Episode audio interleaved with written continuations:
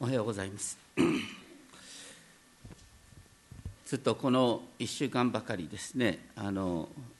後藤健二さんの最後の様子が繰り返し打ち出されておりますけれども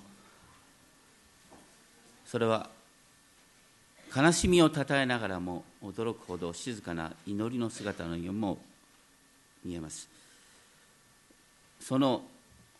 意味を語るような彼の数年前のツイートが感動とともに世界中に広がっています。彼はこのように数年前に書いてるんですけれども目を閉じてじっと我慢怒ったら怒鳴ったら終わりそれは祈りに近い。憎むは人の技にあらず裁きは神の領域。そう教えてくれたのはアラブの兄弟たちだった。憎むは人の技にあらず裁きは神の領域。彼はイエス様の御霊に導かれて本当にこの世界の中に平和が実現することを祈っていたのではないかなと思います。イエス様は今日の箇所で私は命のパンです。このパンを食べる者は永遠に生きますと言われました。私たちすべてのもののうちにすでに死に打ち勝ったイエス様が生きていてくださいます。復活の命がすでに始まっている。ですから私たちはどんなに無力で臆病で不信仰であったとしても神にある命は奪われることがありません。私たちは皆自分の信仰の成長を願います。しかし同時にですねいつまでたっても変わらない自分の信仰に失望することがあるんではないでしょうか。ただその時私たちは神から使わされた生けるパンであるイエス様を見上げる代わりに自分を見てしまっている。本当はですねあの今日の箇所生産式を祝うのにぴったりの箇所なもんですからできたら特別な生産式を持ちたいか持ちたいとも思ったんですけれどもでも同時にねいつも葛藤があるんですね。それはやっぱり子どもたちを含めここにいるすべての方々にイエスの体としてのパンとイエスの血としての杯に預かっていただきたいと思う。でも御言葉にはですねその意味をわきまえずにパンのパンを食べ杯を飲むならイエスの体と血に対して罪を犯すことになると怖いことが書いてあるんです。だからこの地では恵みの座が裁きのきっかけにもなるんだよっていうことが書いてある。まあ、今日はですからですね、えー、イメージの中でねここにいるすべての人が誰も漏れることなくですね主の食卓に預かるということをイメージしながら本当にイエス様を生きているパンとして受け取るそのことを覚えながらですね御言葉を聞いていきたいと思いますまた、え、次の時にですね初めて生産式に預かりたいと願われる人がいるならご遠慮なく牧師にお申し出いただきたいと思います。今日の箇所49節のところでですね イエス様は天から降ってくるパンを知る人を求める人々にですねこうおっしゃった。あなた方の先祖は荒野でマナを食べたが死にました。目に見えるパンに固執する生き方をたしなめた。地上のパンは一時的に人間の体を生かすだけだからです。しかしそれと同時にイエス様はご自分のことを指しながらこうおっしゃった。しかしこれは天から下ってきたパンでそれを食べると死ぬことがないのです。すごい言葉です。そしてイエス様は私が命のパンです。以降をまとめるように私は天から下ってきた生けるパンです。誰でもこのパンを食べるなら永遠に生きます。また私が与えようとしているパンは世の命のための私の肉です。不思議な表現。目に見えるパンは単なる物質ですけれどもイエスご自身が生き生きているパンだ。生きているパンだ。不思議な表現ですね。それはイエス様こそがですね私たちの心と体の両方を養ってくださる真の命の源であられるからです。そればかりかイエス様こうおっしゃった。パン。それは私の肉のことだ。イエス様の肉。本当に不思議な表現ですが最初の人間アダムが善悪の知識の木の実を取って食べた時命の木への道が塞がれました。それに対してイエス様の肉こそが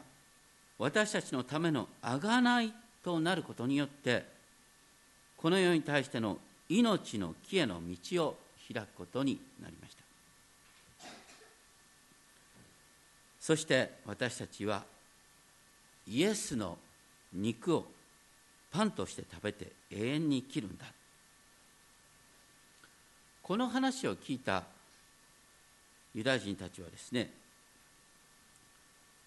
この人はどのようにしてその肉を私たちに与えて食べさせることができるのかと互いに議論し合いました。まあそれは当然のことと言えます。それに対してイエス様は誠に誠にあなた方に告げます。と注意を引く枕言葉とともにですねさらに困惑させるかのように人の子の肉を食べまたその血を飲まなければあなた方のうちに命はありませんとおっしゃいました。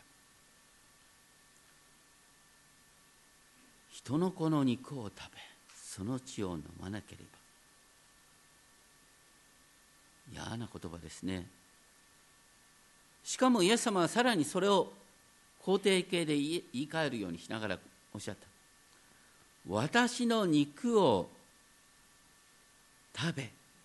厳密には私の肉をかじりって今までの食べるっていう言葉とは違う言葉が使われて私の肉をかじって私の血を飲む者は永遠の命を持っています。イエス様ご自身の肉を噛みその血を飲むことで永遠の命を持つんだ。こうすごい表現です。レビキのですねレビキ17章10節から14節までの箇所にこんなことが書いてあるんですね。血を食べる者を民の間から立つ。なぜなら肉の命は血の中にあるからだ。私はあなた方の命を祭壇の上であがなうためにこれをあなた方に与えた。命としてあがないをするのは血である。あなた方は誰も血を食べてはならない。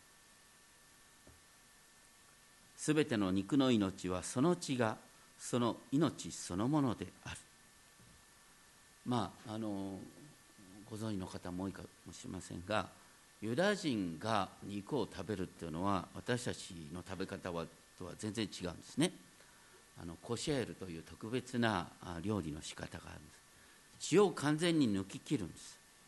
まあ、イスラム教徒も基本的に同じことをしますね。血を食べてはならない。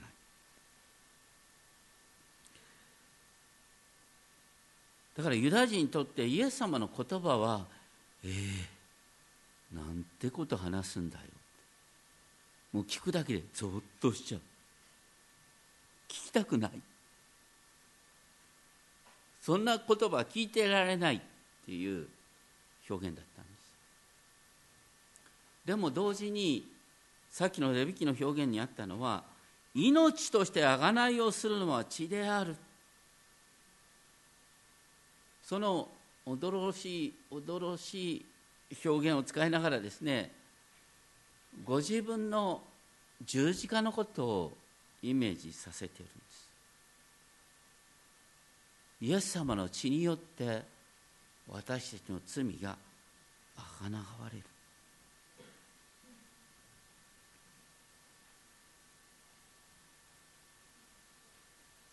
古代教会の時代ですね、えー、生産式っていうのは本当に信者だけで一般の人には見えないように隠れたところで行われてまあカトリックでミサっていう言葉がありますがミサミサの語源はですね「いでよこれからは秘密の会になるから求道者は出てください」そこからミサっていう言葉が始まったというんです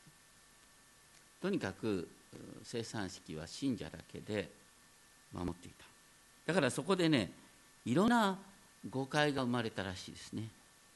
クリスチャンっていうのはなんかあの隠れた儀式の中で英治を殺害しその肉を食らってるらしいよとか言って。まあ本当にそういう噂が広がったんだよ。だからあの、紀元198年にテルトリニアンスっていう有名な人がですねいやそんなことはないんだよって真面目にね反論の文章を書く必要があったことなんです。どうしてそんな噂が立つかというとイエス様が言ったからですよ。私の肉を食べ私の血を飲むなんてさ。恐ろしいよね。こんな看板外に出したらさ誰も来なくなる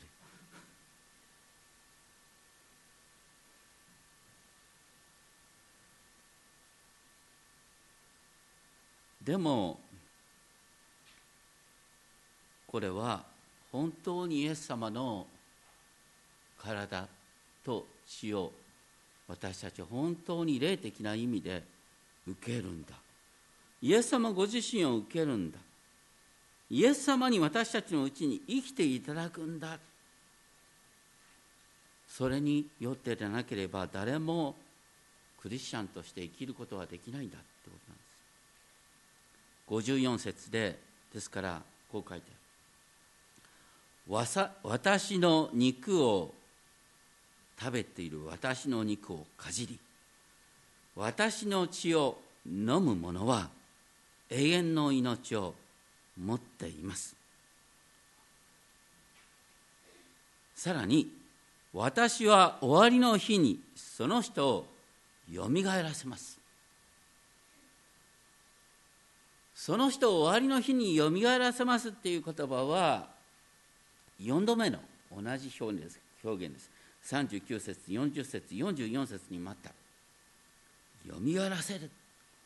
イエス様が私のうちに住んでくださってイエス様が私のこの地上の生涯を守るばかりか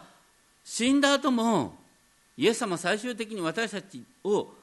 栄光の体に復活させてくださる。そのためにイエス様ご自身が今私のうちに生きててくださるんだということなんです。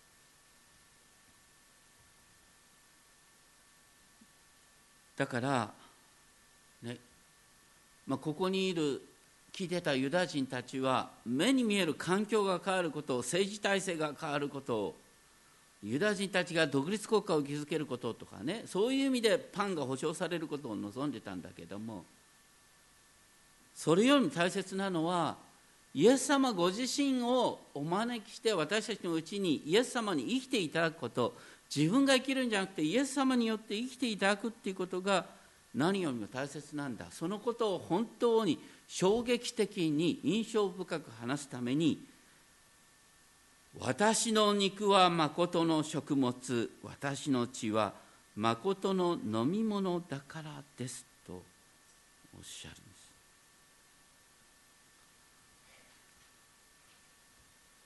この話さなければ本当の意味で彼の信仰が正されることができなかったからかなと思うんです。私たちは信じるって言った時にね信じるってことはこれはとてつもないとてつもない深い深い能動的な心の働きなんですね。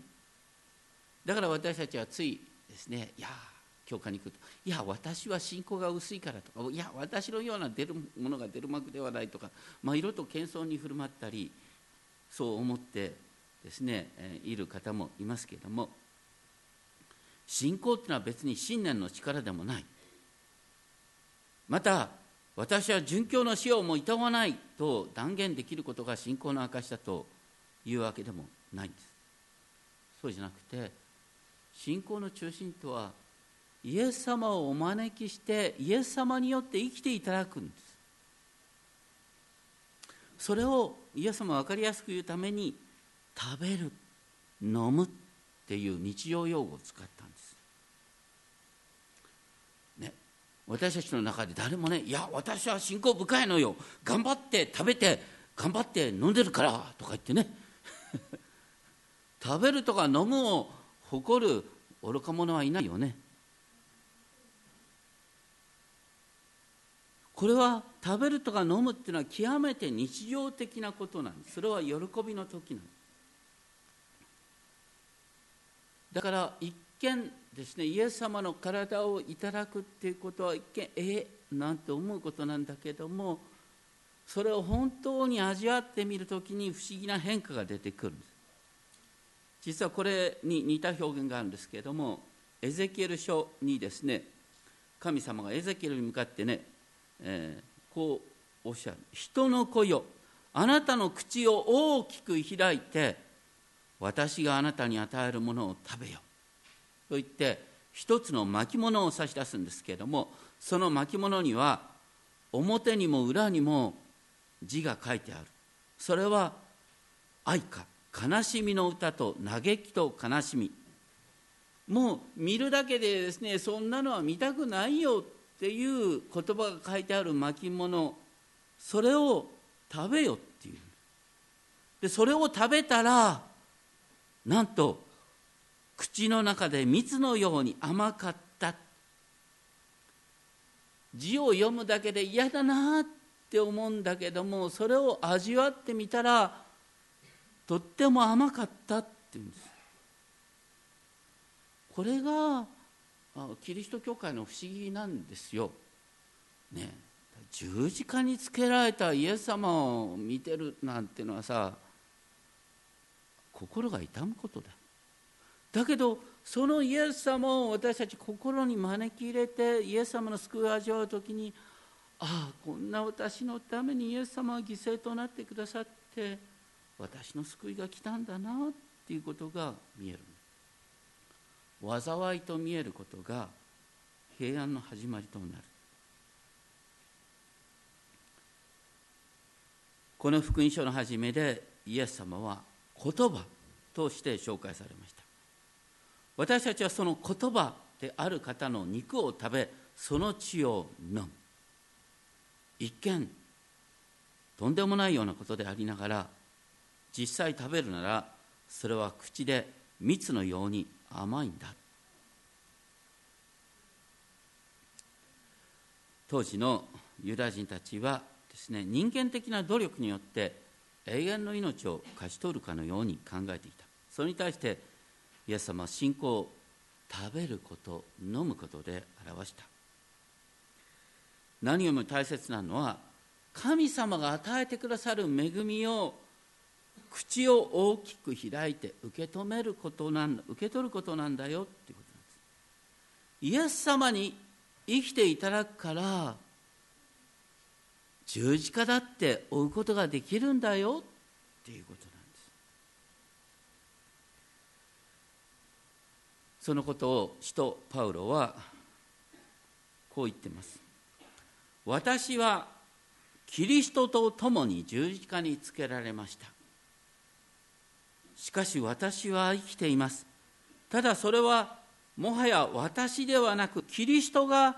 私のうちに生きておられるのです。キリストが私のうちに生きておられるのです。今私が肉にあって生きているのは私を愛し私のためにご自身をお捨てになった神の御子の真実によっているのです。神の御子の真実によってイエス様が今私のうちに生きているんだよ。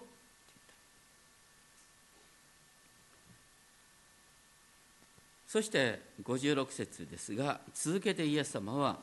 さっきのね「かじり」っていう言葉を使いながら「私の肉をかじり私の肉を噛み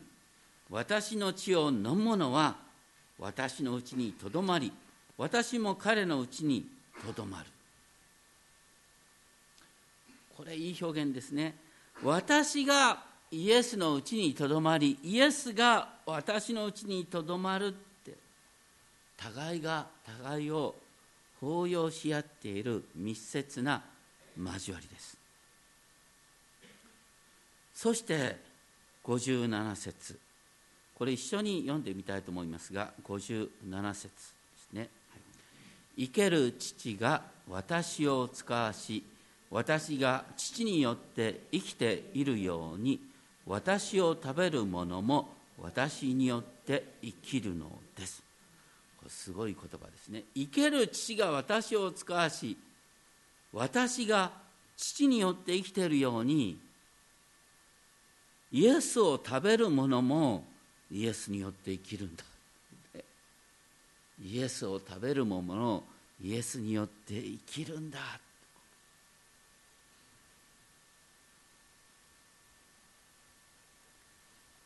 そしてさらにイエス様はご自分の肉と血というご自分の体のことを指しながらご自分の体のことを指しながらこれは天から下ってきたパンです。あなた方の父祖たちが食べて死んだようなものではありません。このパンを食べる者は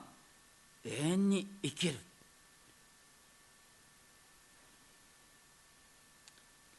かつて天から降ってきたパマナ。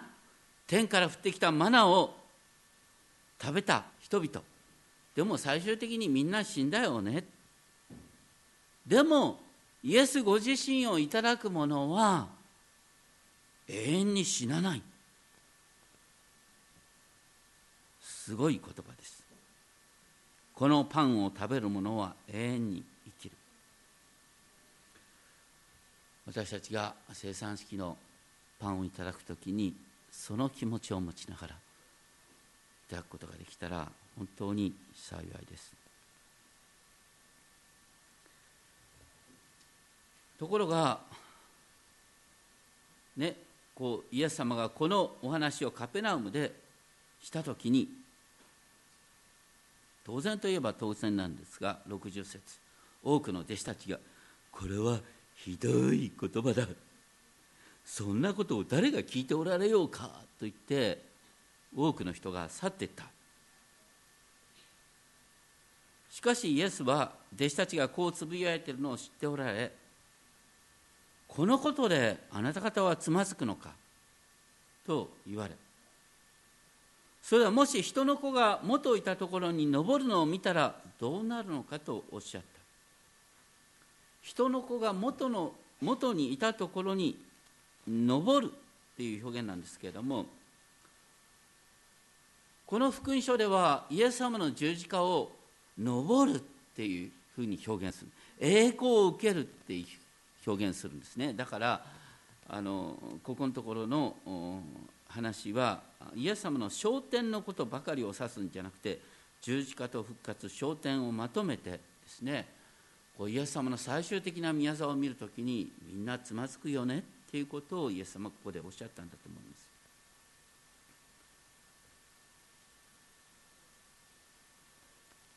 弟子たちはイエスの言葉を肉的にしか理解できなかった。それに対して63節でイエス様はおっしゃった。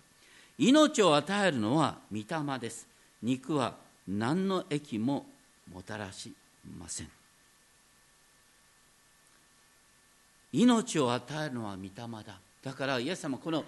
ねこうすごい表現私の肉を食べ私の血を飲むなんてすごい表現を使いながらこれを本当に精霊の御業として私たちが精霊をいただくという話としてね理解するようにとこここで転換していくんですね。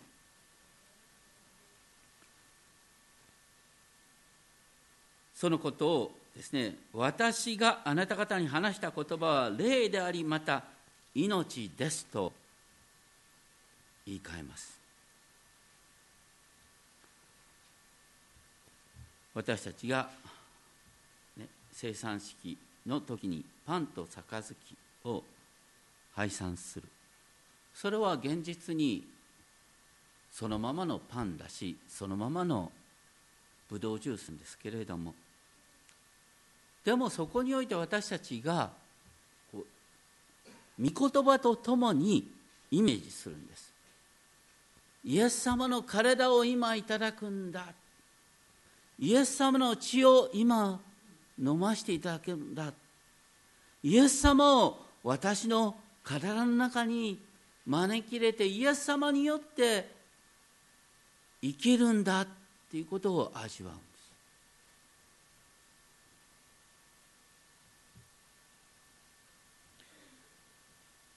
このイエス様の言葉はなかなか弟子たちに理解できなかっ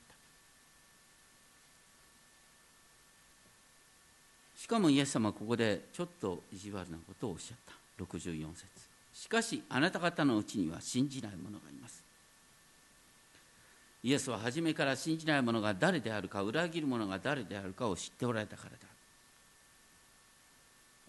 そしてイエス様は再びおっしゃった65節。それだから私はあなた方に父の御心によるのでない限り誰も私のところに来ることはできないとおっしゃった。私たちの信仰っていうのはイエス様を主と告白する信仰イエス様の肉を食べ血を飲むという信仰は本当に父なる神様が私たちにそういう理解を与えてくださらなければ決してありえないことなんだということをおっしゃった。でも同時にその恵みに預かっていない人がいるからイエス様のこの言葉によっていわゆる弟子の集団が選別されることになったんです。多くの去っていく者がいました。それはそれでその時はそうなるしかなかった。イエス様はそこで十二弟子に向かってヨハネの福音書で十二弟子っていう言葉ここで一番最初に出てきますけれどもおっしゃった。まさかあなた方も離れたいと思うのではないでしょ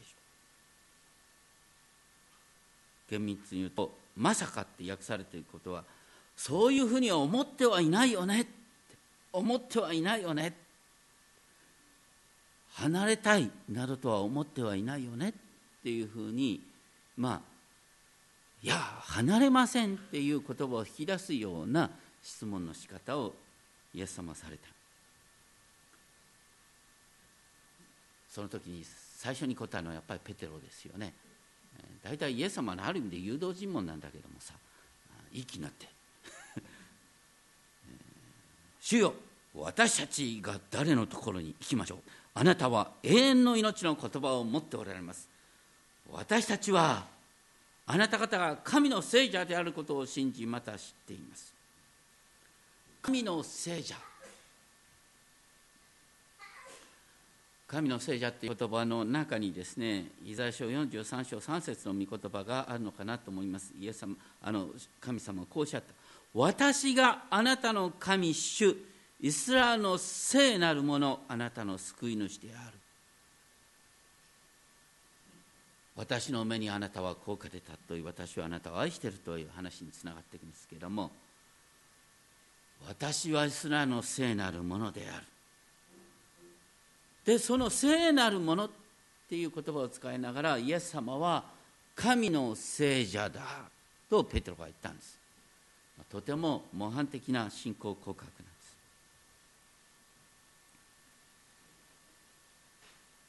ただねご存知の通りペテロはその後裏切るからどこまで分かってたのかってありますね。でもここではっきりしてるのはこのペテロをはじめとするほとんどの弟子たちはとにかくイエス様にすがり続けようイエス様につながり続けようと思ってたっていうことが大切なんです。信仰とは何かというとイエス様にすがり続けることつながり続けることなんです。でも同時にイエス様ここで恐ろしいことを言った。70節、私があなた方12人を選んだのではありませんか。しかしそのうちの1人は悪魔です。悪魔っていう言葉は厳密にはそしるものと訳することができるんです。言ってることはですねあの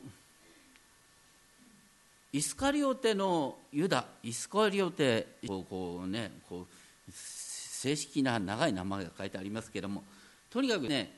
ユダはあのいわゆるちょっと曲がしてとかさ怖くなってとかさ臆病風に吹かれてイエス様を売ったわけじゃないんですよ。そうじゃなくてユダは断固たる意志を持ってイエスを売ったんです。イエスを阻止したんです。だからここのところでそのことが非難されている。でも同時にこれはイエス様のユダに対する最後の招きだったんだと思います。このままだとお前はどういうことになるか分かってるような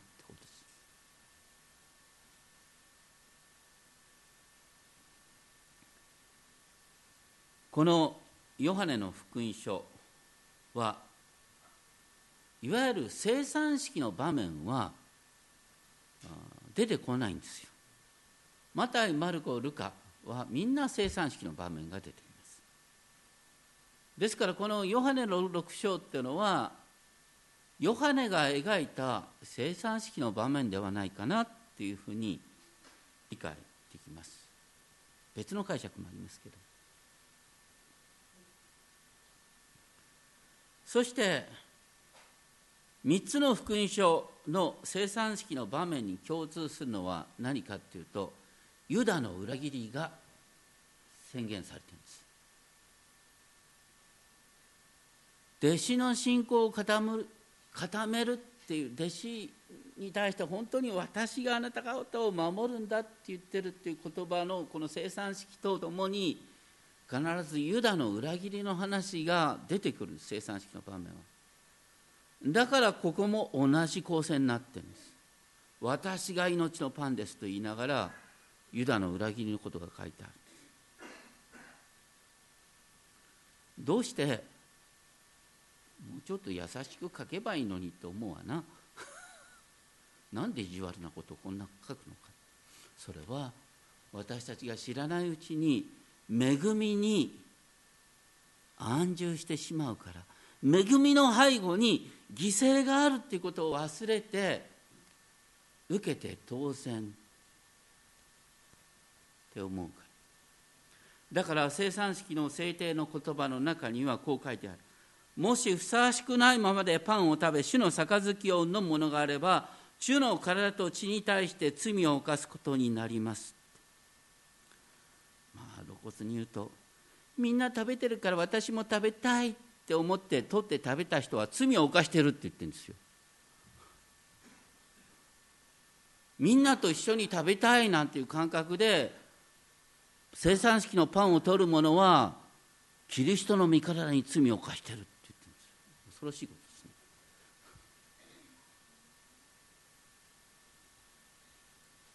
ですから一人一人が自分を吟味してその上でパンを食べ杯を飲みなさい。身体をわきまえないで飲み食いするならばその飲み食いが自分を裁くことになります。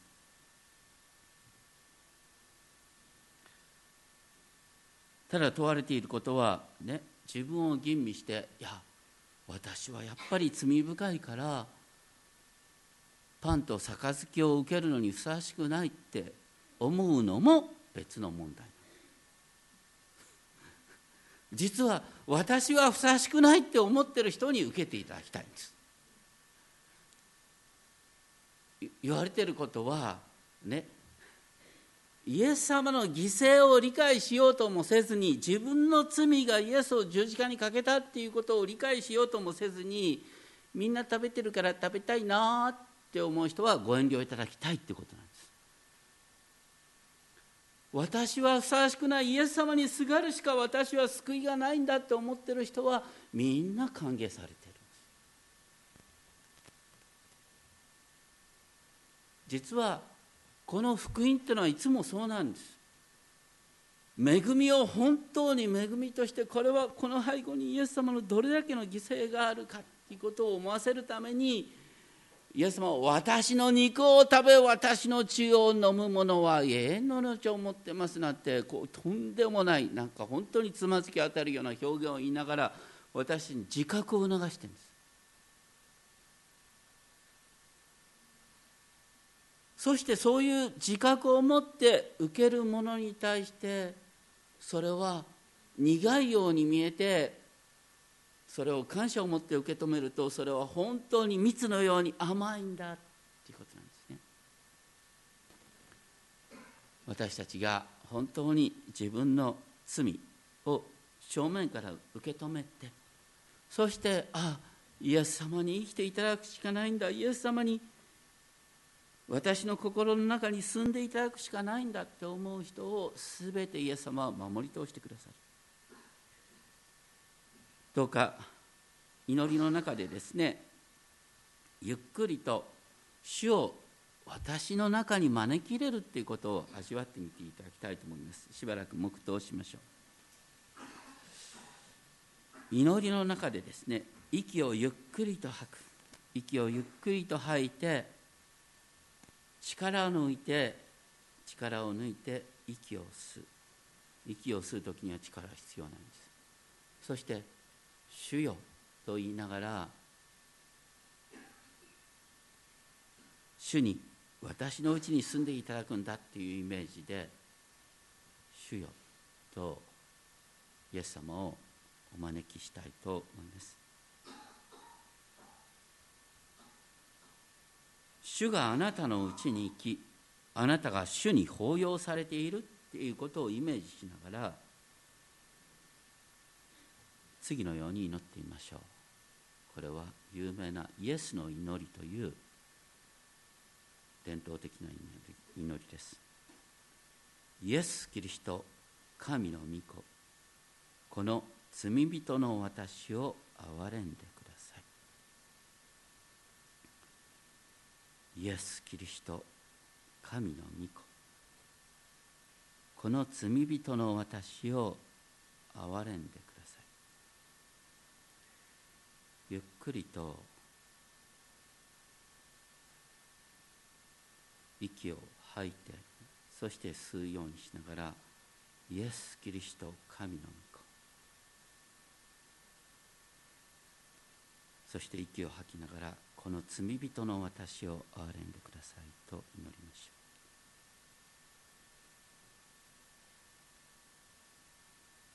う。イエス・キリスト神の御子この罪人の私を憐れんでくださ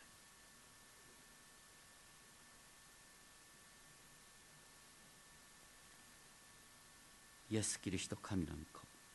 この罪人の私を憐れんでください。宇宙の創造主全能の神様